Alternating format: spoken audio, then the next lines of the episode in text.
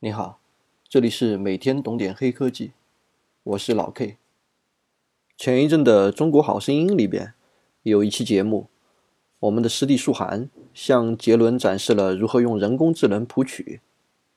在此之前，微软团队也宣布，小冰具备了看图写诗的能力，还出版了由人工智能创作的现代诗集《阳光湿了玻璃窗》。而在苹果、安卓的应用市场上，已经有非常多的 App 可以将你拍摄的照片处理成梵高、毕加索画作的风格。那么，AI 已经具备了艺术创作的能力了吗？答案是 Yes and No，是也不是。先说一下 Yes 的部分。大家知道，在音乐、诗词、美术等领域，知名的艺术家。都有自己的独特风格。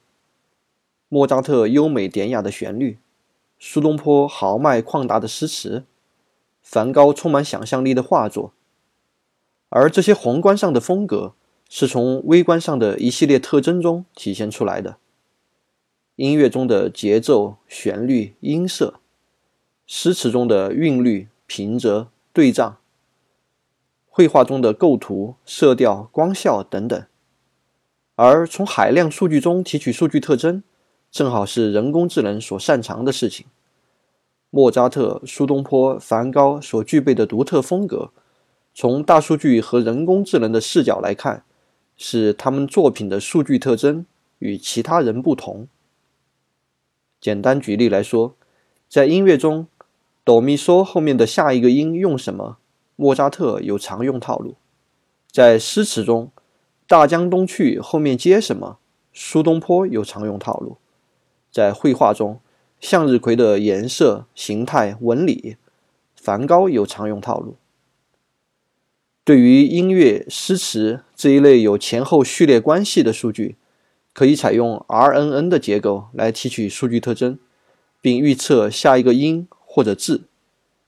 对于绘画这样的图像数据，可以采用 CNN 的结构。提取数据特征，并且通过迁移将这些特征应用到新的照片上。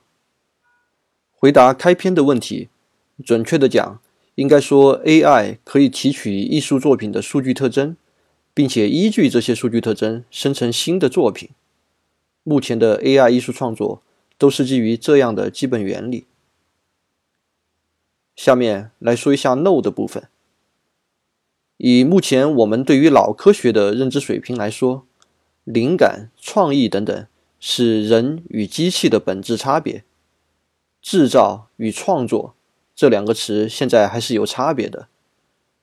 人工智能的方法采用数据特征提取与迁移，可以制造出新的作品。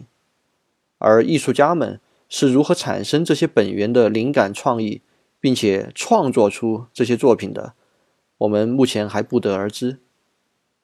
在现阶段，人工智能与艺术家二者的融合已经开始。有一些新派的艺术家从 AI 生成的作品中获得灵感，进行再创作。伴随着脑科学的进步，或许在不久的将来，AI 的艺术创作将成为现实。今天的节目，我们介绍了运用人工智能。辅助艺术创作的基本原理。对此感兴趣的听众朋友，欢迎在留言区发表你的观点，我们共同进步。